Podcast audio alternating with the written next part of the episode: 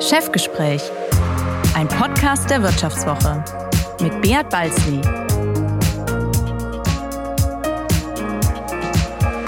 Ja, herzlich willkommen zum zweiten Teil des Chefgespräch Spezials zum Jahreswechsel. Mein Name ist Beat Balzli und ich bin der Chefredakteur der Wirtschaftswoche. Tja, letzte Woche haben wir zurückgeblickt. Es drehte sich alles um das abgelaufene Jahr. Wir haben unter anderem darüber gesprochen, wie die neue Energiesituation Deutschland verändert hat, welche neuen Konkurrenten plötzlich die Autoindustrie bedrängten und was Krieg und Inflation an der Börse anrichteten. Heute geht es im zweiten Teil um den Ausblick auf 2023 und die folgenden Fragen. Was erwartet uns an der Inflationsfront? Wird die Rezession wirklich so milde, wie alle sagen? Oder kommt der ökonomische Weltuntergang, den Mr. Doom Nuriel Rubini prophezeit, einfach später? Schafft es die Ampel endlich, eine kohärente Wirtschaftspolitik umzusetzen? Welche Rolle spielt dabei das Duell der Supermächte USA und China? Was bedeutet das alles für die Anleger? Wo liegen die größten Chancen und Gefahren? Ist die Krisenwährung Gold noch ein Kaufwert oder völlig überschätzt? Steigt der DAX weiter, verspricht ein alter Ferrari mehr Rendite als ein alter Porsche?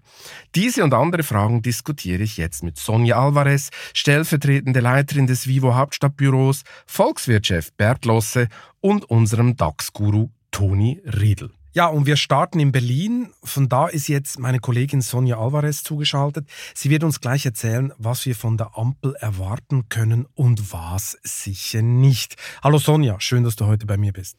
Hallo Beat, schön, dass ich bei dir sein darf. Freiheit, Fortschritt, Aufbruch. Das hat sich die Ampel vorgenommen, als sie vor einem Jahr angetreten ist. Dann kam der Krieg und Olaf Scholz hat die Zeitenwende ausgerufen. Von der ist bisher aber nicht so richtig viel zu sehen. Was ist eigentlich deine Prognose? Wird sie 2023 endlich kommen? Ja, 100 Milliarden Euro, das ist ja die Summe, die mit dieser sogenannten Zeitenwende verbunden ist. Aber eine Zeitenwende lässt sich eben leichter ausrufen als umsetzen, wie wir jetzt äh, im vergangenen Jahr festgestellt haben. Russland hat am 24. Februar seinen schrecklichen Angriffskrieg auf die Ukraine begonnen. Drei Tage später hat Olaf Scholz dann ähm, seine Rede zur Zeitenwende gehalten im Bundestag und eben auch dieses Sondervermögen angekündigt. Und ein Jahr später sind jetzt gerade erstmal die ersten Projekte konkret angegangen worden. Der, die, es sind erste F-35 Kampfjets bestellt, ebenso neue Sturmgewehre und auch die Nachrüstung des Schützenpanzers Puma ist genehmigt. Aber das reicht natürlich längst noch nicht, denn in der Bundeswehr herrscht ja vom, von der Unterhose bis zum U-Boot Mangelwirtschaft. Und wenn sich das 2023 ändern soll, dann sind aus meiner Sicht zwei Punkte entscheidend. Der erste ist, dass sich die Beschaffungsprozesse ändern sollen, denn da ist bisher die Zeitenwende ausgeblieben. Die Beschaffung dauert oft noch viel zu lang und das liegt auch an der Truppe selbst. Ich erinnere mich noch sehr gut an einen ja, regelrechten Ausbruch des Generalinspekteurs Zorn im September, der dann davon erzählte, dass seine Inspekteure bei ihm 24 verschiedene Versionen des Radpanzers Boxer bestellt haben. Und wenn das tatsächlich so erfüllt werden sollte, dann wäre das Geld nicht nur schnell weg, sondern die Wagen würden auch erst sicherlich in 50 Jahren verfügbar sein. Deshalb gilt 2023 weniger Goldrandwünsche und mehr Kauf von der Stange. Dann sollte es auch mit der Beschaffung schneller klappen. Und der zweite große Knackpunkt ist natürlich Christine Lamprecht selbst, die als Verteidigungsministerin ja qua Amt für das Gelingen der Zeitenwende steht. Bisher aber ausgerechnet die schwächste Ministerin im Kabinett ist. Ja, und da stellt sich natürlich die Frage, kann sie eigentlich bleiben? Ich meine, sie ist nicht an allem schuld, muss man ganz klar sagen, oder? Ich meine, in der ganzen Beschaffungsszenerie in Deutschland gibt es auch viele Beamte, die haben auch Angst vor der nächsten Beschaffungsaffäre, darum wird sich tausendmal juristisch abgesichert, alles Mögliche wird ausgeschrieben, man ist stolz darauf, dass man jeden Prozess äh, gewonnen hat, dafür dauert alles fünf Jahre. Also man kann ihr nicht alles anhängen, aber sie macht eine sehr unglückliche Figur. Also was meinst du, muss sie gehen? Ja, absolut. Also viele haben sich ja gefragt, warum sie überhaupt noch im Amt ist, aber Scholz hält eben an ihr fest. Das könnte sich 2023 nun ja nicht vielleicht ändern, aber womöglich könnte es eben eine spannende Personalie geben. Denn Anfang des Jahres wird sich Innenministerin Nancy Faeser entscheiden müssen, ob sie denn als SPD-Spitzenkandidatin bei der Landtagswahl in Hessen um das Amt der Ministerpräsident, Ministerpräsidentin kämpfen will. Und wenn sie geht, könnte Lamprecht ins Innenministerium rotieren. Allerdings hat sie schon mehrfach klargemacht, dass sie eigentlich ihren aktuellen Job als Verteidigungsministerin ganz gerne macht und aus ihrer Sicht natürlich auch ziemlich gut macht. Aber klar ist, dass jetzt ausgerechnet in Zeiten der Zeitenwende die Ministerinnen für innere und äußere Sicherheit zu den Schwächsten im Kabinett gehören, schwächt die Ampel selbst doch enorm. Ja, absolut. Ich meine, dass sie glaubt, sie macht einen guten Job. Klar, das muss sie natürlich sagen.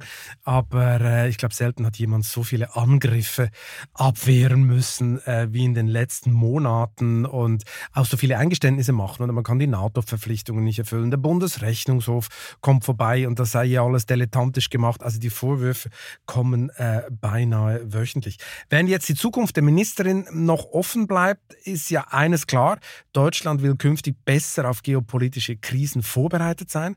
Außenministerin Annalena Baerbock lässt deshalb gerade zwei Strategien aufschreiben. Für die nationale Sicherheit und für den Umgang mit China. Ein Papier allein macht aber noch keine Strategie, oder? Ja, 2023 wird tatsächlich ein regelrechtes Jahr der Strategien. Die Ampel hat davon einige angekündigt. Zu China, zur Cybersicherheit, zu Rohstoffen, zur internationalen Digitalpolitik. All dazu sind Strategien plant. Und diese nationale Sicherheitsstrategie soll als erste veröffentlicht werden, sozusagen die Dachstrategie bilden. Wir erleben ja gerade, wie sich drei Krisen gleichzeitig überlagern. Der Krieg, Corona, der Klimawandel. Und eben nicht nur die äußere, sondern auch die innere Sicherheit ist bedroht, wie jetzt ja gerade die Pläne der sogenannten Reichsbürger gezeigt haben. Bisher wurden Worst-Case-Szenarien in Deutschland allerdings eher ignoriert, hat uns kürzlich auch im Interview der CDU-Politiker Norbert Röttgen gesagt. Er sagte, Deutschland habe eine Bequemlichkeitspräferenz und drohende Gefahren würden da, ich sage es mal sinngemäß, nur stören. Und das soll sich jetzt ändern. Aber in der Koalition gibt es eben ein ziemliches Gerangel darum. Denn Annalena Baerbock hat zwar die Federführung bei der Sicherheitsstrategie, aber auch Innenministerin Faeser und Verteidigungsministerin Lambrecht wollen da mehr als ein Wörtchen mitreden. Insofern bin ich gespannt, welcher Entwurf denn da zur Münchner Sicherheitskonferenz Mitte Februar vorgelegt wird. Und nicht nur ich bin gespannt, sondern auch die transatlantischen Partner beispielsweise, die von Deutschland vor allem eins erwarten, ein Ende der Naivität. Hm, ja, da sind wir gespannt. Es klingt so ein bisschen nach Chaos. Und Chaos herrscht ja auch in einer anderen geopolitischen Gretchenfrage, nämlich äh, wie soll der Umgang mit China künftig aussehen? Äh, da geht es auch hin und her. Wir erinnern uns an den Hamburger Hafen. Äh, die Chinesen wollten ein Terminal, eine Beteiligung an einem Terminal kaufen. Dann haben sechs Ministerien äh, dagegen votiert. Äh, der Kanzler hat dann Basta gesagt, uns trotzdem durchgewunken, einfach die Beteiligung ein bisschen runtergeschraubt. Äh, und so, das sieht natürlich nicht nach einer gemeinsamen äh, Linie aus. Was meinst du? Einigt man sich auf eine gemeinsame Linie zu China?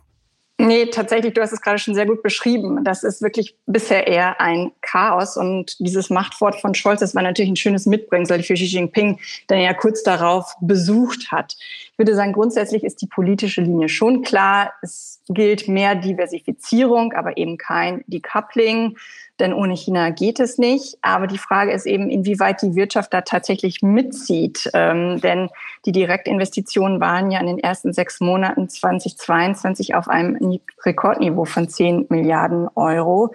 Und deshalb ist klar, die schärfste China-Strategie bringt wenig, wenn sowohl der Kanzler als auch die Wirtschaft lieber ihr eigenes Ding machen. Genau, also ich glaube, da gibt es noch ein paar Illusionen in Berlin. Also die Wirtschaft hat zum Beispiel mit der wertegeleiteten Außenpolitik Politik von Annalena Baerbock ziemlich Mühe, wenn man zum Beispiel mhm. mit der Leitung vom Hamburger Hafen spricht. Da ist jetzt Frau Baerbock nicht die Lieblingspolitikerin, weil dann die Frage kommt, okay, wenn wir das machen, woher kommt dann das Geschäft?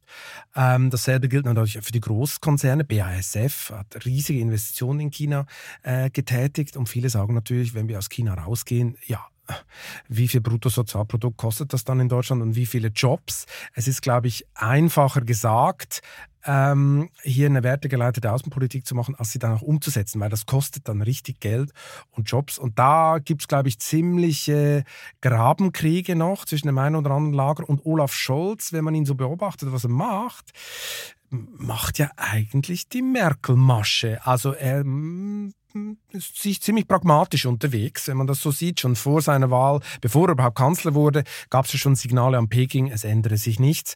Äh, und dieses, diesen pragmatischen Weg mit China, den hat er sich eindeutig von, äh, von Angela Merkel abgeguckt. Äh, mich gespannt, wie es weitergeht. Immerhin eine Strategie hat die Regierung schon veröffentlicht zur Digitalisierung. Da gibt es schon mal eine Strategie. Allerdings auch die gibt es unter der Ampel eher rückschrittlich als fortschrittlich. Also da ist eigentlich nichts passiert. Gibt es denn 2023 einen Funken Hoffnung für die Faxrepublik? Äh, da bin ich leider eher pessimistisch, denn die Regierung hat ja einen digitalen Aufbruch versprochen, aber der ist bisher eben komplett ausgeblieben.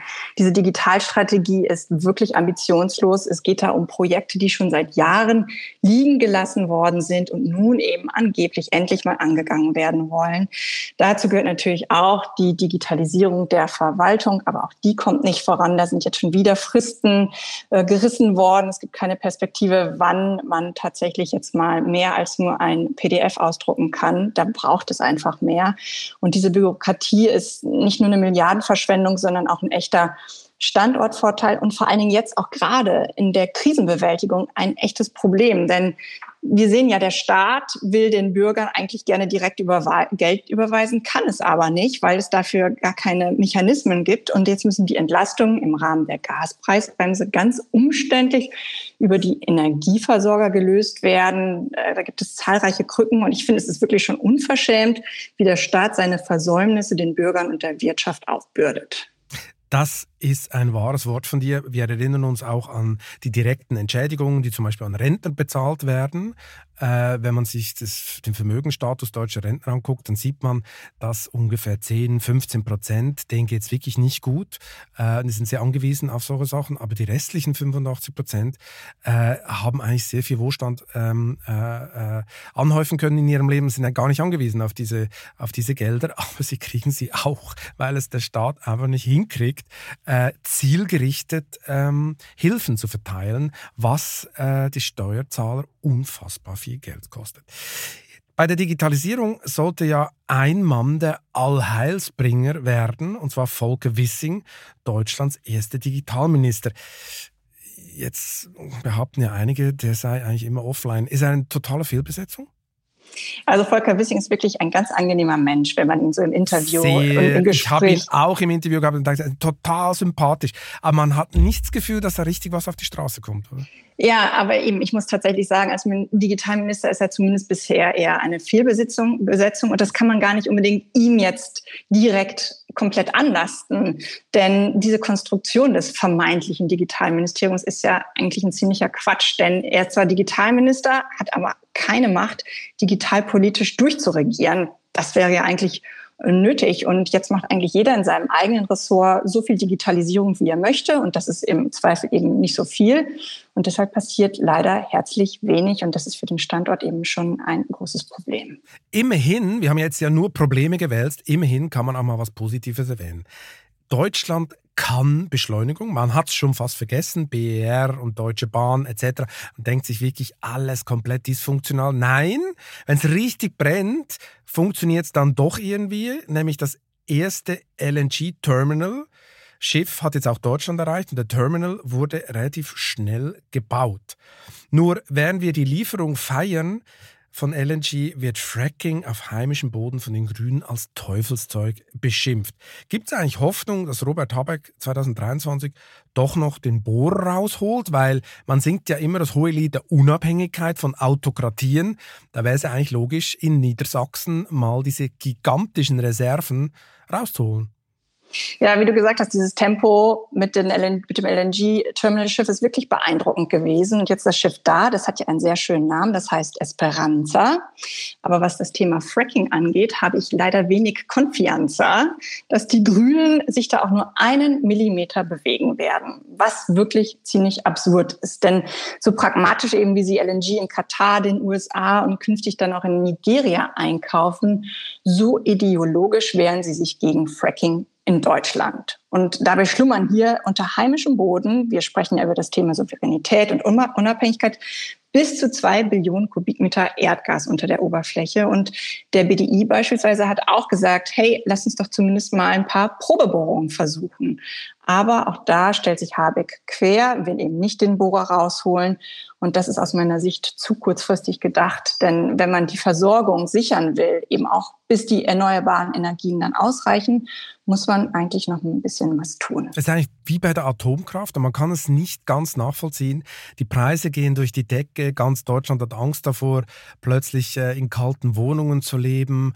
Äh, die Industrie hat Angst davor, plötzlich keine Gasversorgung mehr zu haben, etc. etc.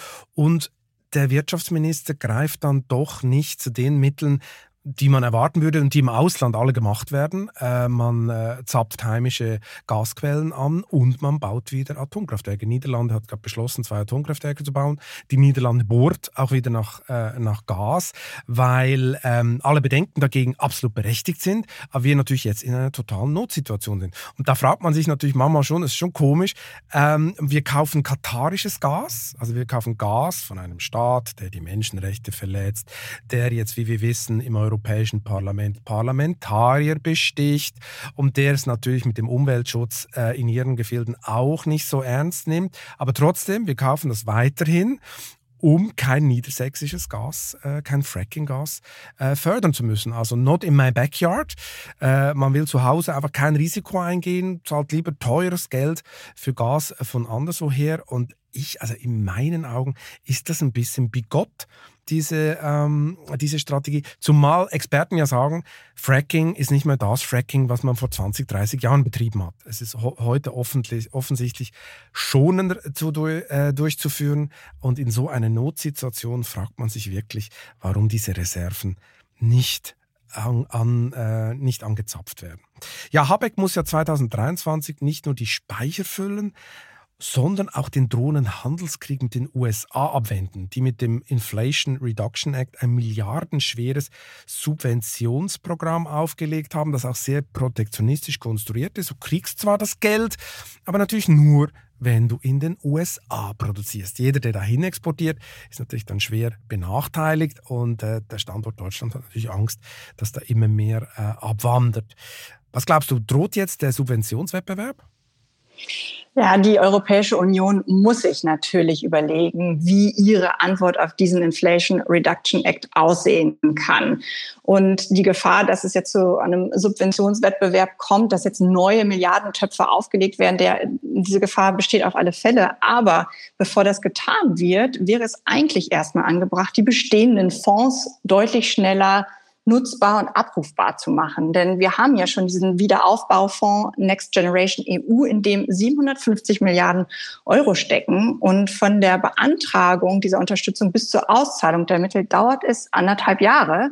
Und da sind die USA natürlich mit ihren geplanten Steuergutschriften für heimische Produktion deutlich schneller unterwegs. Und die EU muss sich eben deshalb überlegen, nicht nur eben, wie sie diese Auszahlungsprozesse aus den bestehenden Fonds beschleunigen kann, sondern auch, wie sie beispielsweise die Beihilferegeln weniger restriktiv gestalten kann. Das wären aus meiner Sicht Maßnahmen, die erstmal erwägt werden sollten. Mhm.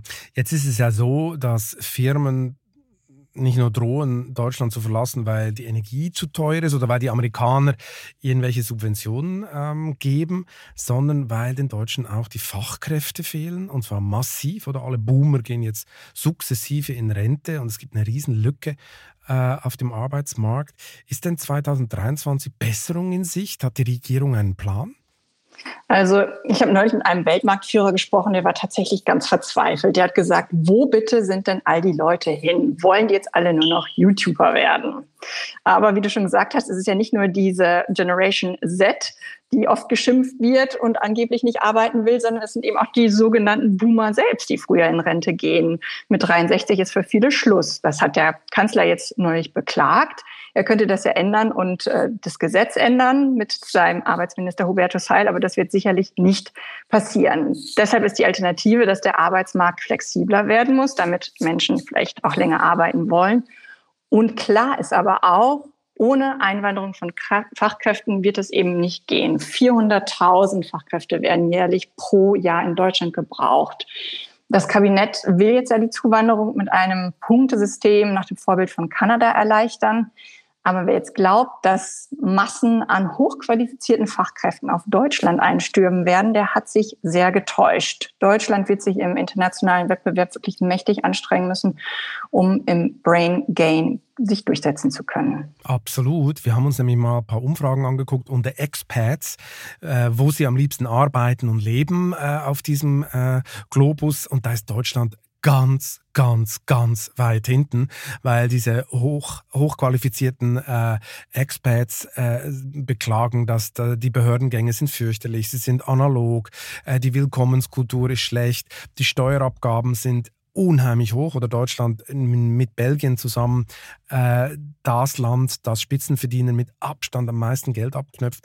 Also das sind alles so Punkte, die nicht dafür sprechen, dass die, die globale äh, Spitzenkraftmannschaft in Deutschland äh, landen will. Also da ist noch ein weiter Weg zu gehen. Zum Schluss, Sonja, noch die ganz große Frage. Welches Versäumnis darf die Ampel keinen Tag länger liegen lassen? Zu den größten Baustellen in Deutschland gehört für mich ganz eindeutig die Bildung. Wir befinden uns wirklich Menschen in einer regelrechten Bildungskatastrophe. Viele Kinder schaffen nicht mal mehr die Grundanforderungen im Lesen, Schreiben und Rechnen. Und äh, wenn sie das schon nicht in der Schule sozusagen schaffen, dann ist der weitere Weg natürlich umso schwerer.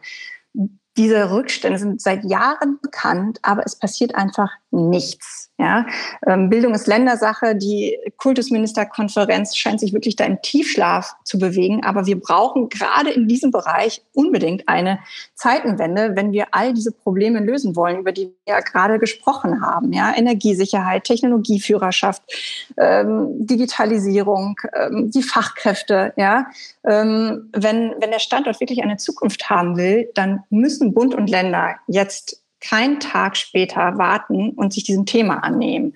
Denn für mich ist wirklich klar, wer mehr Resilienz will, der muss schon in der Kita anfangen. Ja, absolut richtig. Darum hat ja ein Bundespräsident schon vor Jahren mal den Ruck gefordert, der endlich durchs Land muss. Also auf diesen Ruck warten wir immer noch. Kürzlich hat mir jemand äh, an einem Event äh, von Unternehmensberatern erzählt, äh, dass er am E-Rezept arbeitet. Äh, und das E-Rezept sollte 1900 1998 eingeführt werden.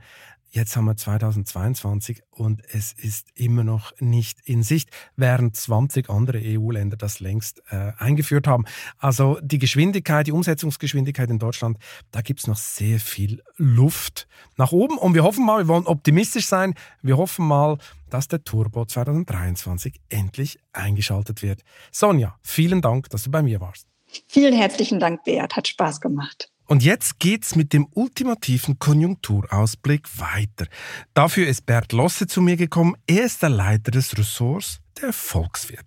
Hallo Bert, schön, dass du heute bei mir bist. Hallo Bert, ich grüße dich. Bert, ich steige gleich mit der Mutter aller Fragen ein. Erleben wir im kommenden Jahr eine Rezession oder nur ein Rezessionchen?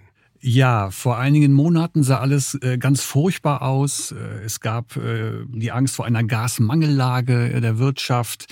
Es gab die Angst vor einem Käuferstreik der Konsumenten, die wegen der hohen Inflation nicht mehr kaufen wollen. Ähm, das hat sich jetzt ein bisschen entspannt, muss man sagen. Die deutsche Wirtschaft ist im dritten Quartal überraschend, wie ich finde, um 0,4 Prozent gewachsen. Und auch hier aktuell im vierten Quartal könnte zumindest eine rote Null rauskommen. Ähm, Blick auf die Frühindikatoren zeigt auch, es geht so ein bisschen nach oben. IFO-Geschäftsklima ist äh, gestiegen. Die sogenannten Einkaufsmanager-Indizes haben ihren Sinkflug zumindest für, äh, beendet und auch das Konsum, äh, Konsumklima, das lange im Keller war, hat sich ein bisschen erholt. Ähm, aber jetzt kommt das große Aber. Äh, die Hoffnung halte ich für einigermaßen waghalsig. Es werde nun gar keine Rezession kommen. Es ist also nicht alles gut wieder. Nur weil es ein bisschen besser wird. Okay, aber der Weltuntergang, wie ihn manche vor zwei, drei Monaten noch an die Wand gemalt haben, der fällt vorläufig zumindest aus, oder? Ja, ja, der fällt vorläufig aus. Ähm, definitorisch stieg eine Rezession ja vor, wenn das Wachstum in zwei Quartalen hintereinander sinkt. Das könnte durchaus passieren im ersten und zweiten Quartal 2023. Äh, von daher würde ich auch eher sagen, äh, Rezessionchen. Ähm, ich denke, wir werden so bisschen durchs Jahr schleppen und dann am Ende mit vielleicht minus 0,5 äh, schrumpfen. Man muss auch sagen, dass die Lage in den einzelnen Wirtschaftsbereichen äh, sehr heterogen ist. Äh, die Industrie ist erstaunlich robust. Auch weil der Auftragsbestand noch immer gut ist und die Lieferkettenprobleme sich ein bisschen entspannt haben. Der Stau in den Häfen hat sich ein bisschen aufgelöst. Das sieht ganz gut aus. Ganz übel ist es allerdings in der Bauwirtschaft. Da werden gerade in großem Umfang Aufträge storniert, weil sich die Leute den Hausbau einfach nicht mehr leisten können, äh, mit Blick auf steigende Zinsen. Es gibt keine Handwerker mehr, die Baukosten sind gestiegen. Also da sieht es echt bitter aus. Gut, also wir kriegen nur in Anführungszeichen ein Rezessionchen, aber das ist eigentlich kein Grund zur Entwarnung, weil strukturell sieht es für Deutschland mittelfristig nicht so gut aus, oder? Äh, absolut. Äh, eine Rezession ist ja eigentlich nichts Schlimmes oder nichts Außergewöhnliches. Es ist ein ganz normaler Bestandteil des Konjunkturzyklus. Ähm, ein größeres Problem als das Auf und Ab der Konjunktur ist tatsächlich, ähm, sind tatsächlich die massiven strukturellen Probleme am Standort äh, Deutschland. Ähm, wir wissen, es hat riesige staatliche Hilfsprogramme gegeben. Wir hatten ja diese Doppel-Mehrfach-Krise aus Corona, Pandemie, Krieg und, und äh, steigenden Preisen, Energieknappheit. Da hat der Staat richtig Geld in die Hand genommen und äh, tut's noch. Das führt natürlich dazu, dass die Schulden extrem gestiegen sind, was die Handlungsmöglichkeiten äh, in Zukunft deutlich einschränken werden. Und hinzu kommen natürlich Faktoren wie die hohen Strompreise, die äh, energieintensive Unternehmen aus dem Land treiben könnten. Wir haben die hohe Abgabenquote, die 2023 erstmals seit vielen Jahren wieder auf über 40 Prozent steigen wird. Und über Bildungssystem und Demografie braucht man erst gar nicht reden. Also ich glaube, die Strukturprobleme Deutschlands für den Standort sind weitaus wichtiger als die Frage, ob wir jetzt mit 0,1 Prozent wachsen oder 0,1 Prozent schrumpfen. Also die Rahmenbedingungen sind nicht gut. Wir haben ja noch ein paar alte Nachteile, in Anführungszeichen. Viel Bürokratie, immer mehr staatliche Eingriffe, weiterhin hohe Steuern, du hast es schon erwähnt. Manche nennen es ja inzwischen schon Planwirtschaft. Ist das jetzt total übertrieben oder ist da was dran? Das ist äh, eine Frage äh, des Standpunkts, wo, wo man steht. Ähm, also die Staatsquote ist natürlich gestiegen. Helmut Kohl hat ja mal äh, früher mal gesagt, über 50 Prozent beginnt der Sozialismus. Ähm, wir haben schon in sehr, sehr vielen Bereichen haben wir ein, ein Vordringen des Staates.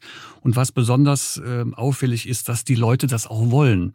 Das ist vielleicht das größere Risiko, äh, dass die Menschen sich dran gewöhnt haben, wenn es irgendwo zwackt und juckt und schwierig wird, äh, hilft Vater Staat mir aus der Klemme. Kürzlich gab es sogar eine Umfrage mit dem erschreckenden Ergebnis, dass, ich weiß nicht, ein ganz großer Prozentsatz staatliche Eingriffe bei Preisen befürwortet hat. Ja, ja, und das ist natürlich, den Preismechanismus außer Kraft zu setzen, ähm, das ist natürlich sozusagen die Todsünde in der Marktwirtschaft, weil ein Preis ist ein Signal für Knappheit und sobald du das Preissignal ähm, in irgendeiner Form verzerrst, hast du natürlich auch in der gesamten Marktwirtschaft, hast du dann plötzlich eine Fehlallokation, wie der Volkswirt sagt.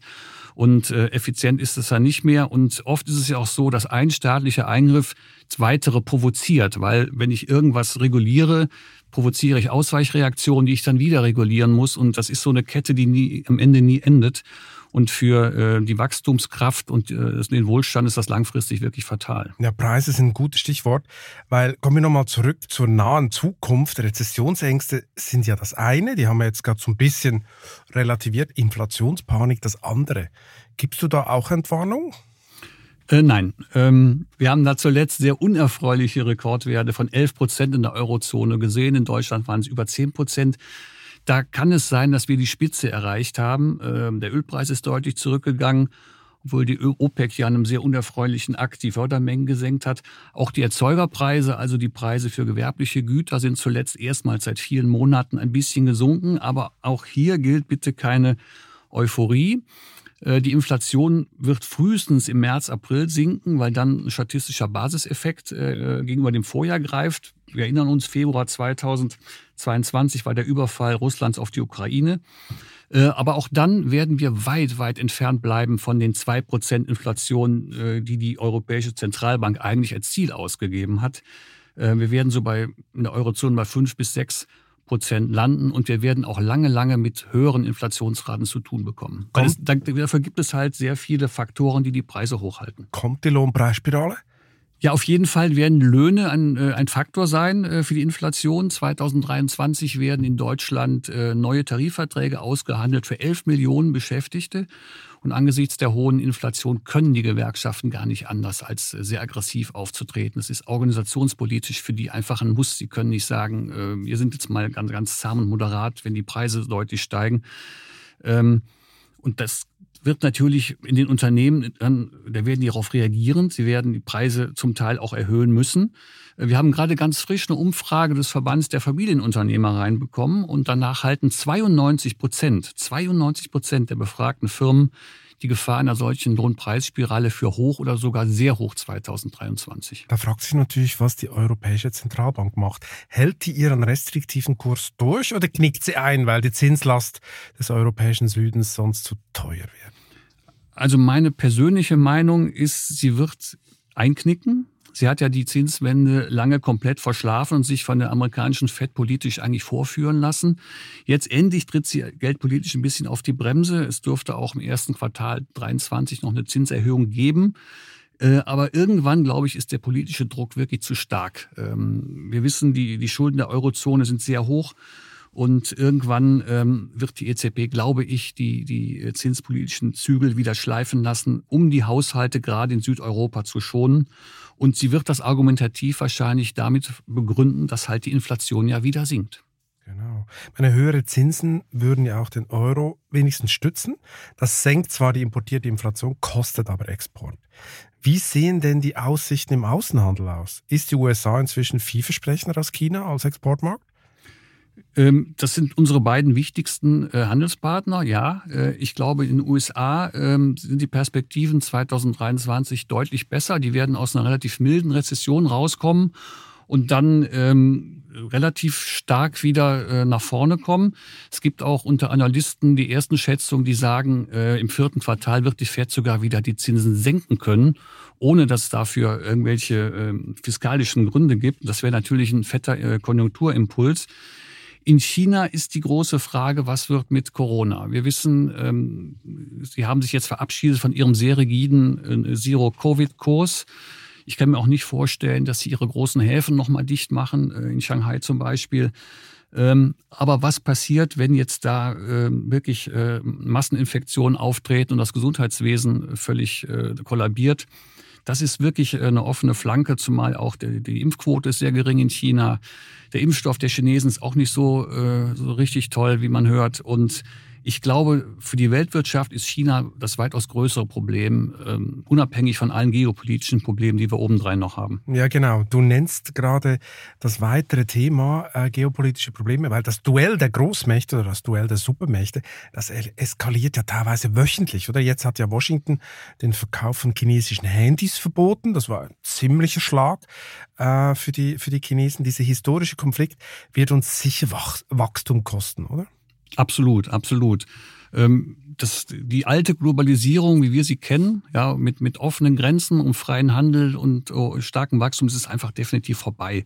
Das wird auch in den nächsten Jahrzehnten nicht wiederkommen. Ähm, wir werden so ein Zeitalter der teilweise Abschottung erleben. Ähm, es gibt dieses schöne, schöne Wort des Friendshoring, dass man nur noch Handel betreibt mit äh, guten oder mit Freunden und die anderen außen vor lässt. Das klingt so harmlos, oder? Ja, das klingt harmlos, aber das ist natürlich, äh, das ist natürlich ähm, ganz schwierige Definitionsfrage. Wer ist denn mein Freund? Ja, wer ist Freund von Deutschland? Wir können am Ende nicht nur noch mit, mit Dänemark und Kanada Handel betreiben. Ähm, und manchmal, wie wir wissen, ja. wechseln ja Freunde, oder? So, Der ja. Freund von gestern ist heute nicht mehr unser Freund. So ist es. Und was ist mit so neutralen Staaten in allen Konflikten wie Indien? Sollen wir sagen, weil die Inder vielleicht noch mit Russland Handel betreiben, müssen wir die Inder jetzt auch noch ausschließen? Also das wäre, das wäre politischer und ökonomischer Selbstmord, diese Strategie zu verfolgen. Letzte Frage. Die USA gelten ja als die Freunde Europas, wir hatten es gerade. Aber Joe Bidens Inflation Reduction Act, mit dem er grüne Technologie fördern will, trägt sehr starke protektionistische Züge. Und es ist eher ein Ego-Shooting als eine partnerschaftliche äh, äh, Politik. Viele befürchten nun einen transatlantischen Wirtschaftskrieg. Was ist deine Prognose? Ich glaube nicht, dass es zu einem Wirtschaftskrieg kommt. Das können sich weder die Amerikaner noch die Europäer leisten. Äh, sie sind zum, doch zum Teil jetzt aufeinander angewiesen in der, in der schwierigen weltpolitischen Lage, dass die Amerikaner protektionistisch sind und dass Biden im Grunde, zumindest in der Handelspolitik, ähm, eine Wiedergeburt von Donald Trump ist, das, das wissen wir mittlerweile. Ich glaube, dass Ja, ich glaube, dass sich da auch äh, viel aufbauen wird, dass das Handel reduziert wird und dass der, der Plan, den manche haben, dass wir auch vielleicht den Freihandel mit Amerika wieder revitalisieren. Ich glaube, das ist äh, eine Illusion, das wird nicht funktionieren. Ich glaube, wir werden uns da irgendwie politisch durchlavieren. Aber dass es einen Handelskrieg gibt, einen echten, das kann ich mir ehrlich gesagt nicht vorstellen. Das klingt ja wenigstens ein bisschen optimistisch. Bert, vielen Dank für das Gespräch. Danke auch. Ja, und zum Abschluss ist jetzt Toni Riedel zu mir ins Studio gekommen. Er ist der Börsenpapst der Redaktion, gibt jeden Freitag auf vivo.de mit dem DAX-Radar den Anlegern die dringend benötigte Orientierung. Und er weiß auch abseits der Finanzmärkte fast alles übers Geld machen und das Geld verlieren. Das gilt natürlich auch für das Jahr 2023. Hallo Toni, schön, dass du heute bei mir bist. Ja, hallo Bea, Dankeschön. Toni, bevor wir gleich in die harten Anlegerthemen einsteigen, habe ich mal eine persönliche Frage. In der Redaktion hält sich hartnäckig das Gerücht, dass du leidenschaftlicher Porsche-Fahrer bist. Stimmt das? Ja, es ist in der Tat so, aber es gibt auch noch andere Fahrzeuge und schöne, schnelle Fahrzeuge, etwa aus Italien, sind rot und so weiter. Da kann man sich genauso verlieben, aber beides ist schön und beides ist teuer. Welches Porsche-Modell fährst du denn oder fährst du das nicht mehr? Ja, den habe ich nicht mehr. Nein, das ist schon über zehn Jahre her. Da hatte ich, ich hatte drei Stück. Ich bin 20 Jahre Porsche gefahren, hatte den erst mit 21. Und dann hattest du keine Lust mehr, oder was? Ja, ich bin dann mal auf die italienische Seite gewechselt, weil ich mir gedacht habe, wenn man so autoverrückt ist, dann muss, muss man das mal probieren. Also ein Ferrari muss man dann fahren, wenn man es wirklich wissen will. Ja, das würde, das bezeichnen viele als die Krone im Automobilbau. Und lass mich raten, du hast das Teil dann mit einer sportlichen Short-Aktion auf eine Aktie finanziert? Oder wie hast du deinen ersten Porsche mit 21 finanziert? Den, der war damals noch billig. Der hat damals 6000 Mark gekostet. Das kann man sich gar nicht mehr vorstellen. Ah. Das war ein alter 911er und der war billig zu haben und äh, war natürlich auch etwas äh, zu, zu pflegen und, und zu schrauben. Den hättest du behalten sollen. Das wäre ja, ein super ich. Investment gewesen. Ja, hätte ich wirklich. Noch dazu, der wäre jetzt bald äh, über 50 Jahre alt. Das ist horrend. Der war damals ziemlich alt. Ah, der Wahnsinn. Aber und den Ferrari, den hast du dann aber mit einer Short-Aktion auf einer Aktie finanziert, oder was? Auf Märkte, ja. auf Märkte ganz allgemein, ganz allgemein gesprochen. Was ist eigentlich das bessere Investment? Ein alter Porsche oder ein alter Ferrari? Die sind beide ähm, ziemlich kompliziert, weil die Unterhaltskosten sind nicht absehbar bei diesen äh, Fahrzeugen. Diese können sehr wenig sein. In einem Jahr hat man gar nichts und im nächsten Jahr kommt alles und dann kann es wirklich teuer werden. Dann die ganze Rechnung sieht nur individuell aus. Okay, ich sehe schon. Gut, und wenn es richtig teuer wird, musst du natürlich auch einen super Short machen, damit du das irgendwie finanzieren kannst. Du bist ja bekannt für Anlagetipps für Fortgeschrittene. Und kürzlich hast du einen Short auf die Tesla-Aktie empfohlen und ziemlich Kritik einstecken müssen. Warum eigentlich? Ja, es gibt so Aktien und da gehört Tesla dazu, die werden von der Gefolgschaft wirklich geliebt. Die werden als heilig betrachtet und das sind ja auch wirklich Unternehmen in der Pole Position. Also Tesla ist in meinen Augen ein Jahrhundertunternehmen. Da hat eine ganze Branche revolutioniert, eine ganze Branche nach vorne gebracht und die Tatsache, dass wir jetzt diesen Siegeszug des Elektroautos haben, ist de facto Tesla zu verdanken. Nur bei dieser, bei diesem Sieg sozusagen ist die Überbewertung der, der Börse so weit gegangen, dass man die Bodenhaftung letztlich verliert. Und was jetzt mit Tesla stattfindet, ist nichts anderes als so eine Neukalibrierung. Das geht jetzt alles Stück für Stück zurück. Tesla wird ja immer noch mit einem KGV von 40 bis 50 bewertet. Das ist immer noch zehnmal so teuer wie eine VW-Aktie, relativ gesehen. Das heißt, wir müssen uns irgendwann werden wir uns sehen im Bereich 20 oder 30 oder sowas. Das heißt, im Grunde genommen, wenn Tesla die Gewinne noch etwas steigen, hat die Aktie vielleicht noch eine, ein Problem in diesem Jahr, vielleicht ein Potenzial nach unten von, sagen wir grob, einfach mal 30 Prozent. Mhm. Dann wird sich irgendwo die Bewertung Bewertung unten einspielen. Aber da muss Tesla sich auch gut weiterentwickeln. Ja? Und das ist ja bei so einem extrovertierten Menschen wie Elon Musk gar nicht so einfach zu mhm. vorherzusehen. Das heißt, du hast eigentlich auch Kritik eingesteckt, weil es so schon fast Sekt ähnliche Zustände sind teilweise bei Musk so früher wie bei Wirecard, erinnere ich mich noch, oder? Da hat ja auch niemand geglaubt, dass das vielleicht gar nichts wert hat, das Ganze. Aber äh, na gut, hat sich dann anders rausgestellt. Ich meine, dein Short, den du damals empfohlen hast in der Wirtschaftswoche, wenn ich mich richtig erinnere, wer das gemacht hat, der hat da über 200 Prozent verdient. Wir haben zwei Shorts vorgestellt. Wir haben einen moderaten im Heft vorgestellt. Der liegt derzeit so 40 bis 50 Prozent vorne. Das ist ein ungehebeltes Papier gewesen, ungefähr eins zu eins. Im Grunde genommen eine auf den Kopf gestellte Tesla-Aktie. Und dann haben wir online sozusagen zusätzlich noch für die, die zocken wollten, ein Papier mit fünf, sechsfachen Hebel und so weiter vorgestellt. Und das hat am Anfang eine sehr wilde Schaukelpartie genommen und dann ist es in der Spitze bis zu 280 Prozent gestiegen. Und das läuft auch noch einige Wochen. Also die, wer da zocken will mit kleinen Beträgen, der kann da immer noch mitmachen. Okay. Und in der Tat ist jetzt auch das Urteil äh, gegenüber Tesla insgesamt schon etwas skeptischer geworden. Seitdem die Aktie unter 200 Dollar gerutscht ist, merken immer mehr, dass es doch Probleme gibt mit dem Unternehmen und dass sich diese Probleme im nächsten Jahr auch äh, zeigen können. Das heißt, er ist eigentlich weiterhin ein Short. Also du würdest nicht long gehen bei Tesla. Nein, ich würde jetzt nicht long gehen. Also es kann durchaus mal sein, dass im Laufe des Jahres, wenn die Stimmung sehr weit unten ist, nehmen wir einfach mal den März, das ist so ein klassischer Wendemonat, dass es durchaus möglich ist, dass man dann mal eine Aktie wie Tesla wieder kauft. Aber dann kann man auch wieder Amazon kaufen, dann kann man auch wieder Adobe kaufen und Infineon ja sowieso, ja, da sind wir wesentlich positiver. Aber im Augenblick ist das schon schon ziemlich heikel, würde ich sagen. Okay, also höchstens ein Short. Was sind denn sonst so deine Don'ts im neuen Jahr? Also wovon sollten die Anleger deiner Meinung nach die Finger lassen in den nächsten Monaten? Nach wie vor von deutlich überbewerteten Aktien. Zum Beispiel? Weil da haben wir natürlich die Tesla und auf der anderen Seite ist es auch oft so, dass wir jetzt bei vielen ähm, Konsumwerten und bei vielen Pharmawerten, die zwar generell noch sehr, äh, sehr, sehr gut laufen vom Geschäft her, aber die sind schon sehr, sehr weit gekommen, weil wir sehr viel Geldfluss in diese Aktien in den letzten Monaten hatten. Und da muss man schon schauen. Eine Pharmaaktie, die ein 30er KGV ist, hat, da wäre ich eher vorsichtig. Jetzt haben wir im aktuellen Heft äh, die, die Merck, die amerikanische Merck bewertet. Da sind wir irgendwo im Bereich von 15 bis 18 oder so oder bei einer Roche oder so weiter. Die werden zurzeit etwas günstiger gehandelt, weil wieder mal eine Enttäuschung kam mit dem äh, Medikament gegen Alzheimer. Aber das sind im Grunde genommen bei solchen äh, Aktien strategische Chancen, dass man zugreifen kann. Mhm, mhm. ja? Und da würden wir sagen, da sind wir auf der positiven Seite, gute Pharmawerte im 10 bis 15er KGV mit schöner Dividende, da sind wir dabei. Und bei denen, die dann so hochgejatzt wurden, auch im Umfeld von Corona und so weiter, da, da werden wir die Finger, eher auf der die Finger davon lassen. Ja. Zu den, deinen Lieblingsaktien kommen wir noch. Noch mal zu so einem, so einem Klassiker. Ist denn Gold noch ein Thema oder gar nicht mehr? Oder ist Gold sowieso over? Oder ich glaube, Gold könnte eine ganz interessante Geschichte werden, allerdings nicht ganz kurzfristig. Das, man sagt immer wieder, äh, Gold, jetzt kommt's, jetzt kommt's mit der Inflation und so weiter. Und es ist bisher ist doch nicht passiert. gekommen. Wir ja. hatten einen Krieg, wir hatten Inflation. Es ist nicht gekommen. Nach Theorie hätte eigentlich hätte die Decke sollen, oder? Ich glaube, wir werden im Gold trotzdem was bekommen. Und zwar deshalb, weil viele Konkurrenzanlagen einfach gar nichts mehr bringen. Besonders die Entzauberung des Bitcoins ist hier ein Schlüsselerlebnis für mich gewesen, weil alle gesagt haben, bisher Bitcoin hat mir die Möglichkeit gegeben, schöne Renditen zu machen, je, aus, außerhalb des Kapitalmarkts, außerhalb der üblichen Anleihen und, und Gold und so weiter.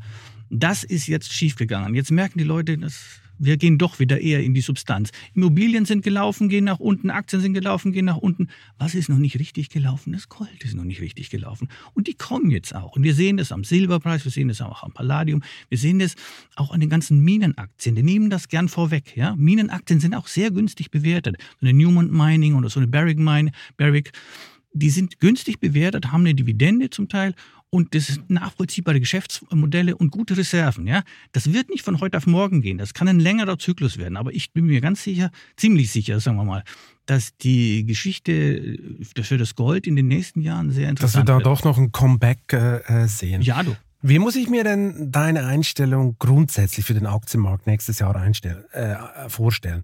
Bist du grundsätzlich bullish für 2023?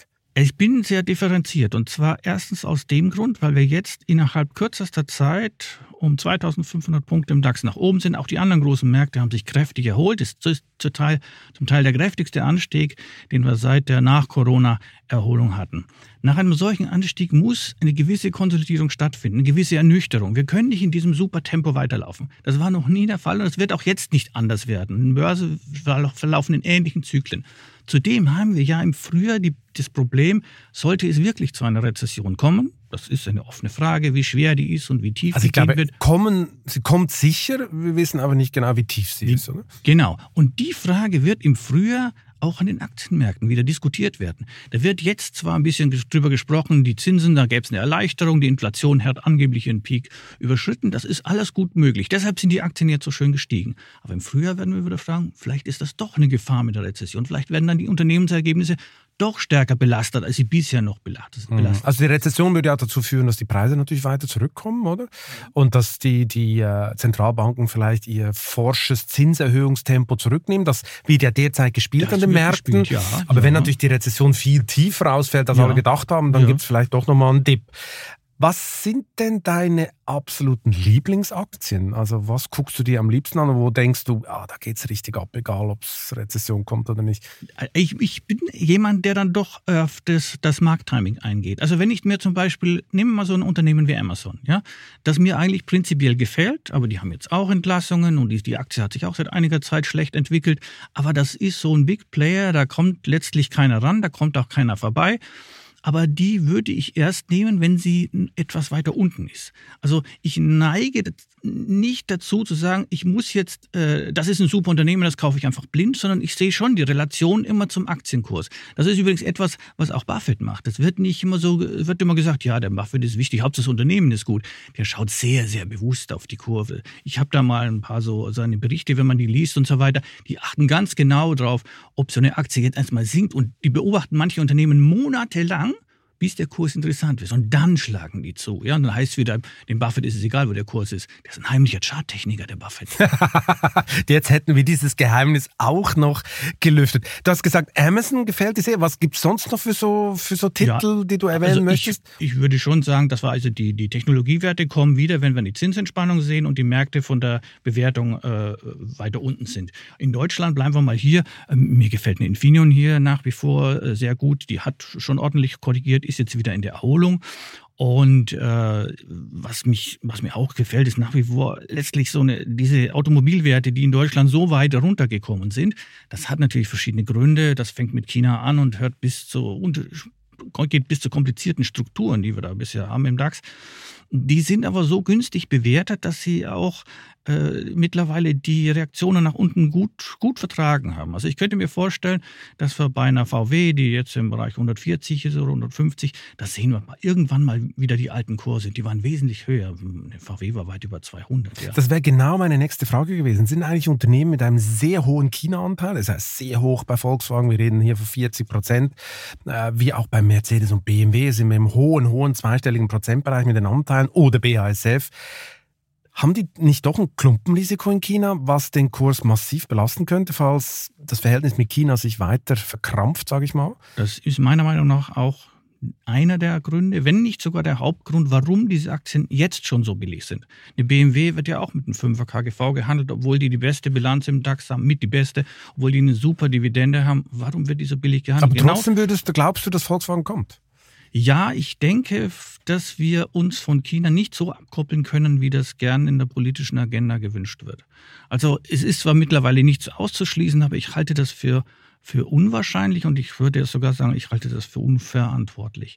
Also einfach äh, diesen, die größten Märkte der Welt für Auto und für Chemie einfach abzuschalten aus dem Land, in dem das Auto entwickelt wurde, unser wichtigstes Wirtschaftsgut und in der Chemie, die größte, das größte, der größte Chemiker ist BASF.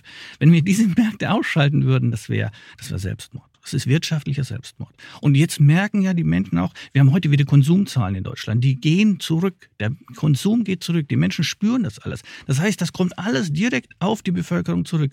Und dann wird auch irgendwann mal, wenn die Menschen sagen, so kann es auch nicht weitergehen.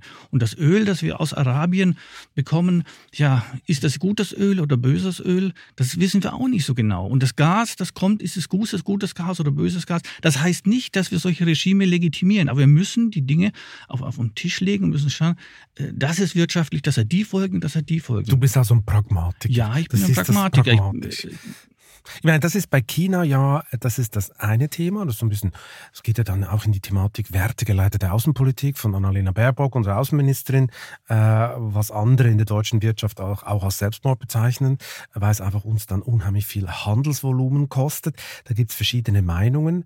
Ähm, was natürlich noch das andere Thema ist in diesem riesen chinesischen Markt, ist die ganze Covid-Politik, oder? Das fliegt Ihnen jetzt gerade alles um die Ohren, hat man das Gefühl. Und das ist natürlich die große Frage, wie endet das? Haben wir dann am Schluss ganz viel Tote und in China bremst noch weniger?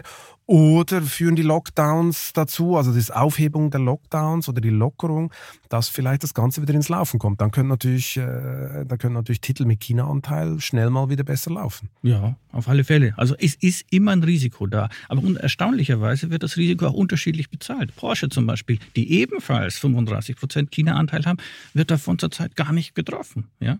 Eine Bewertung von 97 Milliarden für den Sportwagenhersteller, der 30, 35 Milliarden Umsatz macht, das ist sehr sportlich. Das ja. ist wahr, im wahrsten Sinne des Wortes sportlich. Über was wir noch nicht geredet haben, was wir natürlich nicht wissen, äh, wie die chinesischen Konkurrenten den deutschen Autobauern Konkurrenz machen. Das könnte ja noch für den einen oder anderen eng werden, zumal ja alle sagen, die Chinesen haben vor allem die das Thema Software viel besser begriffen als die Deutschen. Oder? Die Deutschen können gute Autos bauen, aber die Software ist jetzt nicht so cool und hip offensichtlich wie die von den Chinesen. Also ist das Rennen noch nicht entschieden. Ja, das Rennen nicht entschieden, aber ich glaube, wenn man die Deutschen laufen lässt, dann sind die gar nicht so schlecht. Okay, ich sehe schon ein bisschen Optimist. Ich habe ja ein bisschen recherchiert für diesen Podcast und weiß deshalb nicht nur, dass du Porsche fährst, gefahren bist, jetzt Ferrari, sondern deine heimliche Liebe den Anleihen gehört. Das war ja jahrelang ein ziemlich zähes und fürchterlich langweiliges Geschäft. Damit ist jetzt Schluss. Wie viel liegt damit eigentlich drin? Kann ich mir schon ein zweites Einkommen basteln langsam, wenn ich das richtig mache? Ja, natürlich vor Inflation. Das ist das Problem. Aber es ist sinnvoll, Geldanlagen mit Cash zu vergleichen. Und insofern äh, sind wir auch seit einigen Monaten stramm dabei, in der Wirtschaftswoche fast jede Woche eine Euroanleihe äh, vorzustellen. Und man bekommt heutzutage von guten Unternehmen, von guten DAX-Unternehmen wieder seine drei Prozent. Wir haben jetzt im aktuellen äh, Heft auch, das ist zwar ein Festgeld wieder drei Prozent, aber in diesem mittleren Bereich, der realistisch ist für private Anleger, sind wir so im Bereich drei bis vier Prozent, ohne jetzt halsbrecherische Risiken einzugehen. Aber äh, sollten die Zinsen dann doch im Laufe des Jahres wieder ein bisschen stärker anziehen, was durchaus noch möglich ist. Wir haben in Amerika erst drei, äh, die großen, vier große Zinserhöhungen, die gehen noch weiter. Da kommt noch mehr. Das kommt da kommt vielleicht mehr. nicht mehr so ein Riesensprung, aber es kommt noch ein bisschen mehr, schätze ich. Ja, aber das wird sich auch am langen Ende, wird das bleiben. Dann wird es also, natürlich muss man dann klar sagen, ich kaufe mir die Anleihen und habe die dann bis zum Jahr, bis zum Laufzeitende. Also so sollte man, äh, äh, sollte man äh, rechnen. Einfach cool bleiben, jetzt ja. die Rendite einloggen, genau genau. dann schlafen gehen und irgendwann so kassieren. Und deshalb ist es wichtig, dass ich einen Emittenten habe, der voraussichtlich das auch durchhält. Jetzt kommt die ultimativ letzte Frage. Was, nein, es ist die ultimativ zweitletzte Frage. Was war in deinem Leben deine beste Anlage bis jetzt? Ich hatte ähm, Short-Optionen äh, vor der Finanzkrise. Okay. Jetzt möchte ich natürlich wissen, wie viel du damit verdient hast. Genug. Okay, so genau wollte ich es nicht wissen. Und welche Anlage hast du nie gewagt und bis heute bereut?